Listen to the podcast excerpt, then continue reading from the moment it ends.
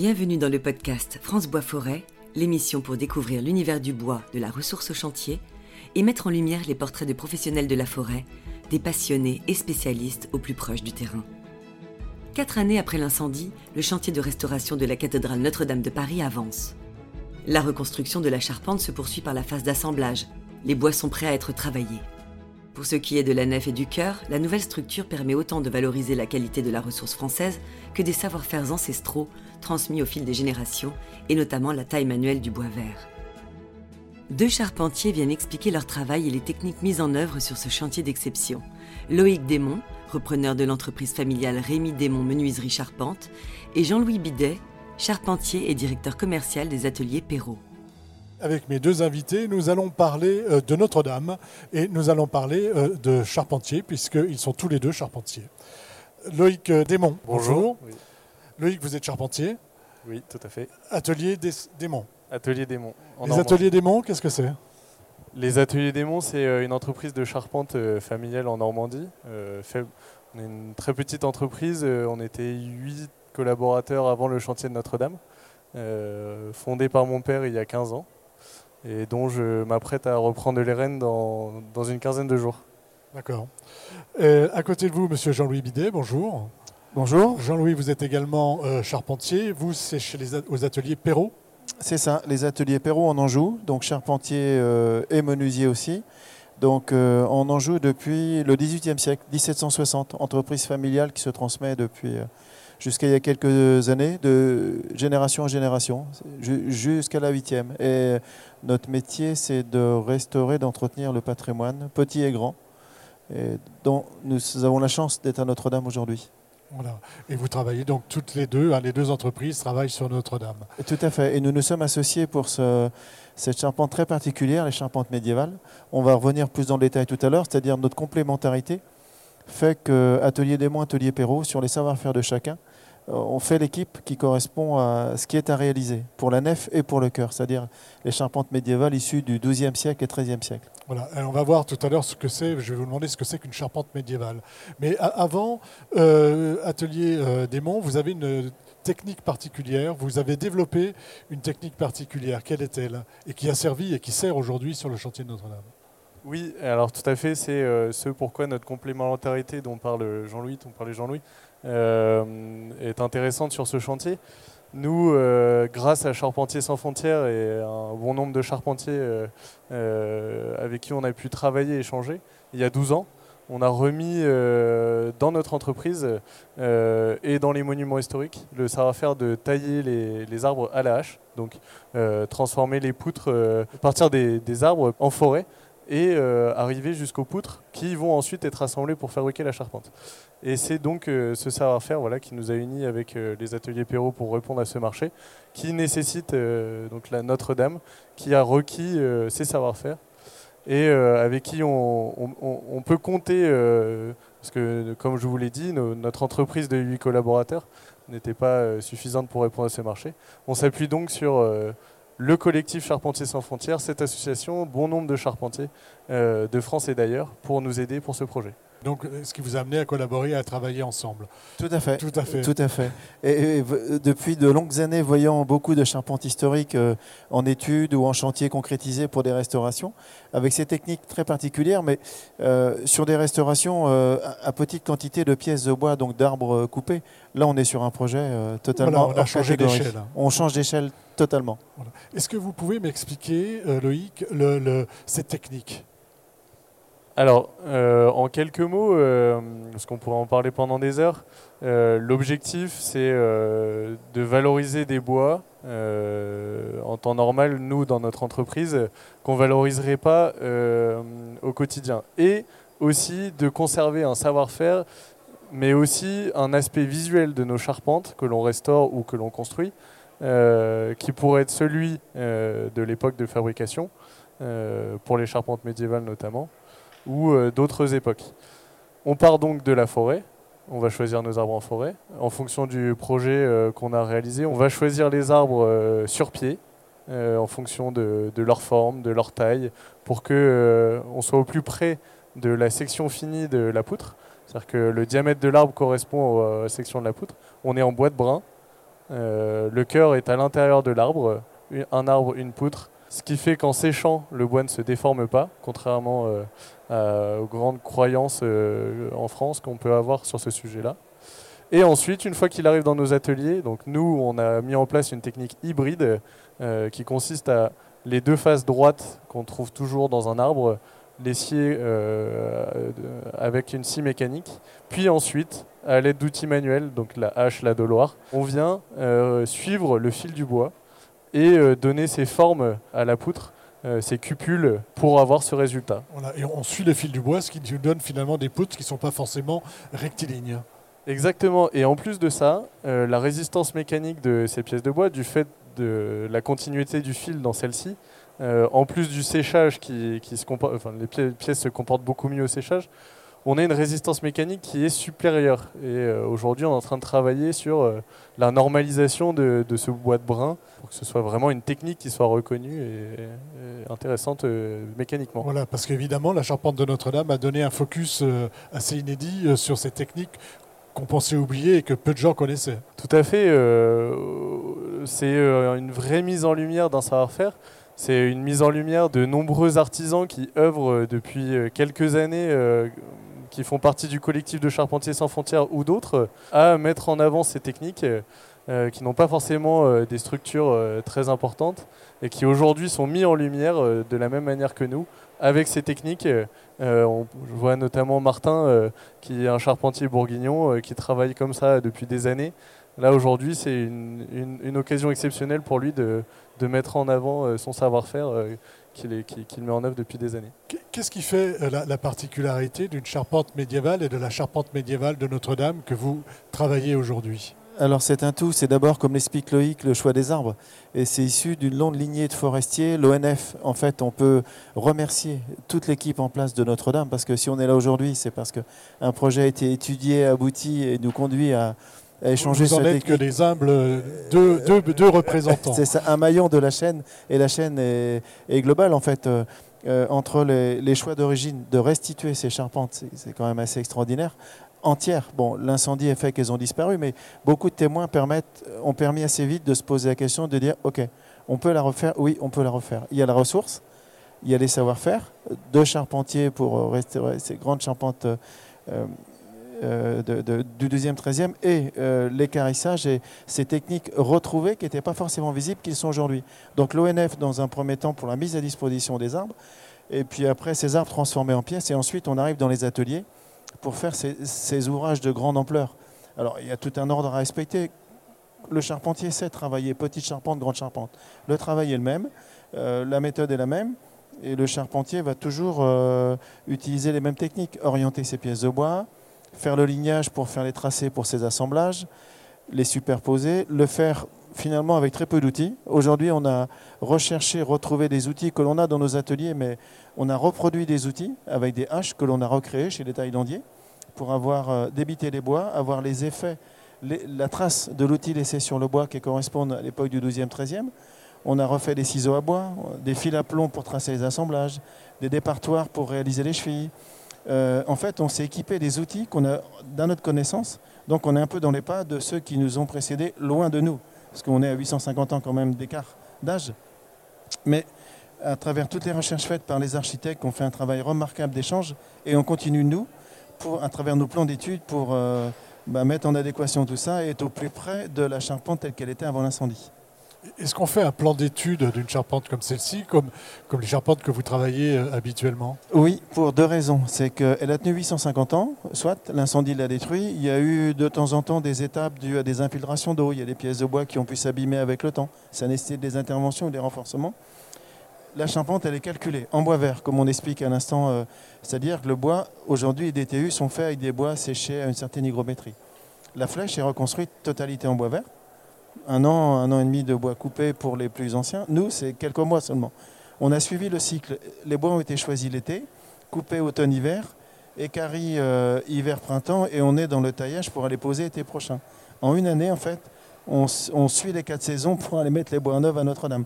Mais toutes ces charpentes sont calculées aujourd'hui pour avoir une résistance en bois vert, aujourd'hui, et sont calculées pour que dans quelques dizaines d'années, le bois sera sec, eh ben, qu'elle ait une résistance pour ne pas causer, pour ne pas causer préjudice à l'édifice?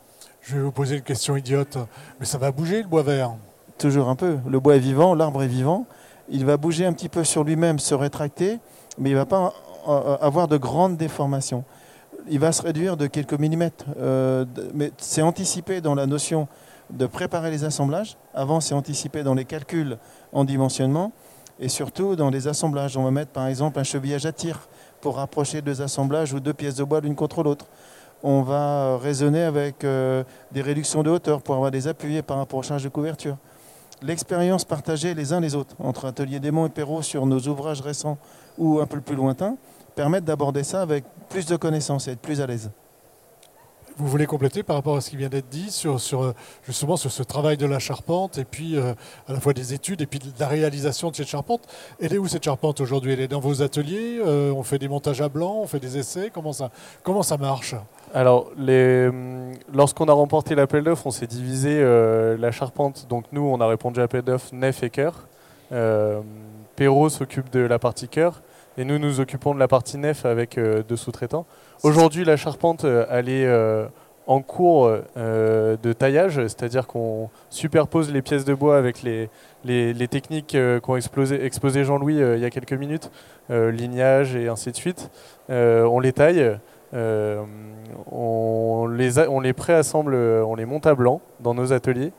en prévision, donc là c'est l'étape qu'on va bientôt aborder, et le levage cet été euh, à Paris, euh, sur, la, sur la cathédrale. J'imagine qu'on va pas mal en parler. Vous allez avoir quelques collègues qui sont sur place. Euh, sur, toujours sur cette charpente, qu'est-ce qu'il y a encore à, dire?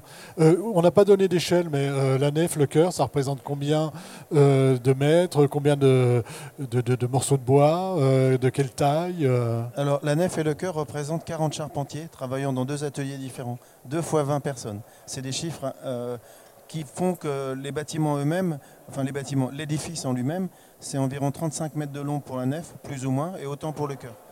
Ça fait beaucoup d'arbres, entre 1500 et 2000 arbres choisis euh, pour faire les pièces de charpente. Donc ça représente un certain volume, ça fait un certain nombre de mois de travail. Et alors, ressortir des chiffres ponctuels, c'est jamais évident, mais on raisonne plus en valeur globale, c'est-à-dire le nombre d'arbres et le nombre de charpentiers en fait qui se sont euh, qui se sont retrouvés dans deux ateliers en Normandie, une vingtaine de charpentiers, des, charpentiers aguerris, des charpentiers jeunes en formation. Euh, masculin, féminin, il faut le dire, on, le voit sur les photos. On, va en parler après. Hein, on va en parler avec lui, qui sera plus à même. Et on en joue, c'est la même chose. et en fait, tous ces, toutes ces grandes charpentes, en fait, elles sont assemblées avec des premiers assemblages par tonneau mortaise la plupart, par des entailles simples. Et aujourd'hui, le calcul permet de vérifier la bonne tenue de tout ça ça tient, ça fonctionne. Donc on ne fait que confirmer les structures qui avaient été choisies. Alors, de manière progressive, quand on est dans un F, on se rend compte que les premières fermes partant du massif occidental sont toutes différentes avant qu'ils trouvent la bonne ferme correspondante pour s'en aller jusqu'à la croisée des, des auparavant. Un petit peu, c'est les, essais qui ont conduit ensuite... vers des choses plus durables et plus fiables. D'accord. Ils ont appris. Ils ont appris, comme nous aujourd'hui, dans nos vous époques. Êtes en train de le faire aujourd'hui. Voilà.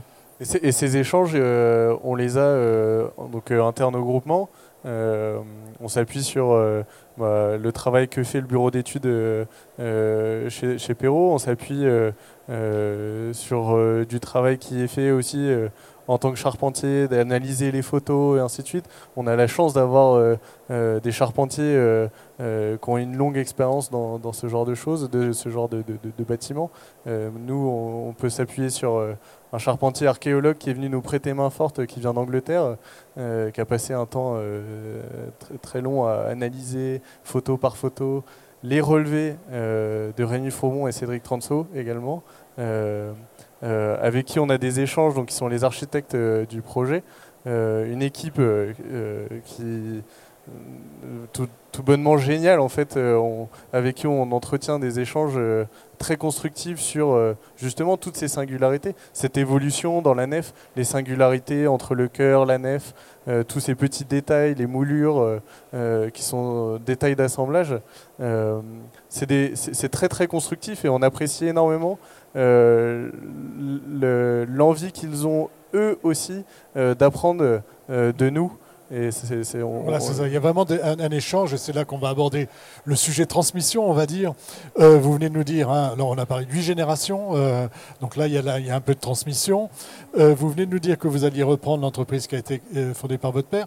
Vous m'avez raconté tout à l'heure une anecdote à propos des, de la charpente euh, et de, de- de votre envie de travailler la charpente euh, comme ceci. Expliquez-moi un petit peu. Alors, euh, quand on a rencontré Charpentier sans frontières avec mon père, il y a maintenant une douzaine d'années, euh, pour moi, c'était une révélation. En fait, Euh, je- Vous étiez jeune, hein j'étais, j'avais 12 ans. euh, j'ai vu tous ces charpentiers.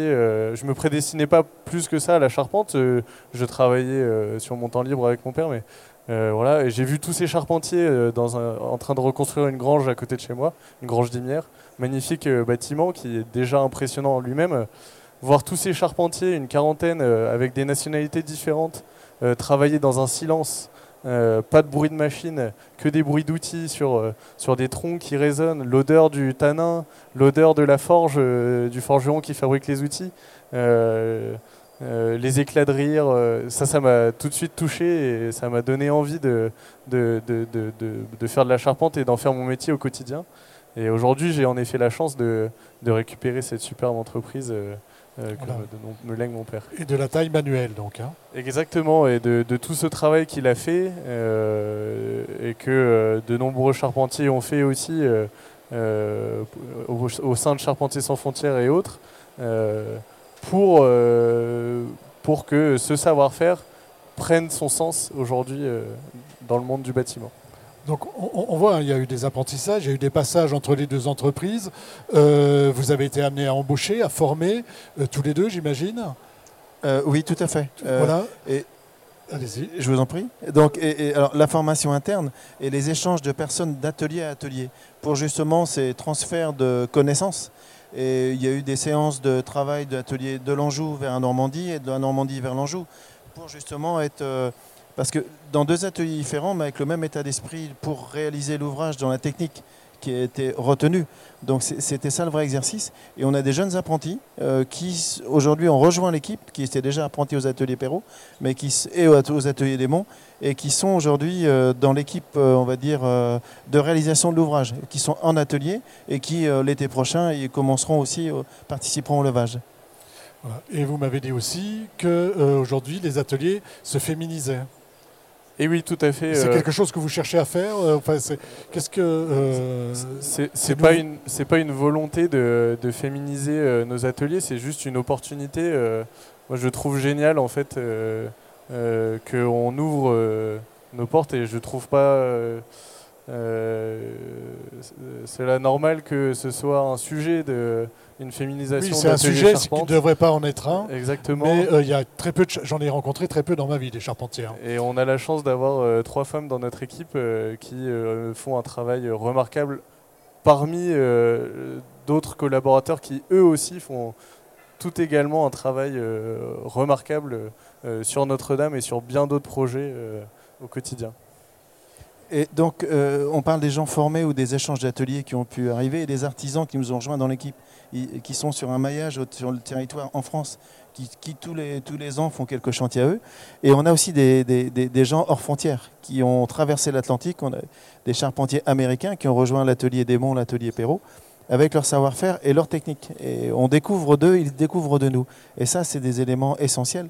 Et puis nous, on a la chance aussi d'avoir, euh, euh, différentes provenances. On a un Suédois chez nous, on a donc un, un Argentin. Il y a quelques années, nous avons reconstruit le fer du bout du monde sur l'île des États, au Cap Horn. Et en discutant avec lui, il est depuis décembre chez nous, dans les échanges, euh, bah, j'y suis allé. Je suis allé à, à la pointe, tout, tout- tout au bout là-bas. C'est curieux la vie. C'est des rencontres qu'on retrouve 20 ans après. Voilà, donc des choses vraiment importantes et le- la transmission, hein, le, le savoir-faire, apprendre des autres et euh, bah, transmettre ce qu'on sait, c'est pas mal finalement. Tout à fait. Et, si je pouvais euh, compléter euh, sur, euh, sur ces, ce sujet de, bah, voilà, d'échanger tous ensemble, aujourd'hui ce chantier c'est une opportunité inouïe pour nous tous de se retrouver, entreprises, salariés, salariés, charpentiers indépendants. Et, en fait, on se retrouve aussi en dehors du travail. Pour des journées, par exemple, en abattage en forêt. Écoutez, merci. Alors, on retrouve une grande partie euh, de ce que vous venez de nous raconter dans cet ouvrage qui s'appelle À taille humaine, hein, qui euh, est fait pour les 30 ans des, Charpentiers sans frontières. Et c'est Charpentiers sans frontières pour Notre-Dame. C'est édité par les éditions des Halles et euh, on peut le retrouver sur kiosque 21 pour, pour l'acheter. Et on a l'histoire de vous et de votre père dans cet ouvrage. Et puis, je crois qu'on parle aussi des ateliers Perrault. Des charpentiers. Et Notre-Dame, en fait, euh, pour le, métier de charpentier, c'est quand même quelque chose d'assez extraordinaire parce que entre la reconstruction de la flèche, des, des transepts qui sont l'époque Viollet-le-Duc, cœur et nef, on est un certain nombre d'entreprises, mais euh, il y a eu la période des appels d'offres pour concourir pour obtenir ou pas les marchés. Mais à la fin du compte, on se retrouve tous pour un seul et même but, réussir Notre-Dame. Avec une équipe, Loïc le disait, de maîtrise d'œuvre et de maîtrise d'ouvrage, où, où, on est tous ensemble pour un seul et même objectif. Et quand ce sera réussi, parce que ce sera réussi, ce sera les charpentiers euh, pourront être vraiment fiers de leur ouvrage. Rendez-vous pour le levage cet été alors. Rendez-vous cet été. Merci, merci messieurs d'être venus nous parler donc euh, de la charpente de Notre-Dame et de tout le travail que vous êtes en train de faire pour la reconstruire. Merci à vous. Merci. Merci. Le podcast François Forêt, l'émission pour découvrir l'univers du bois, de la ressource au chantier.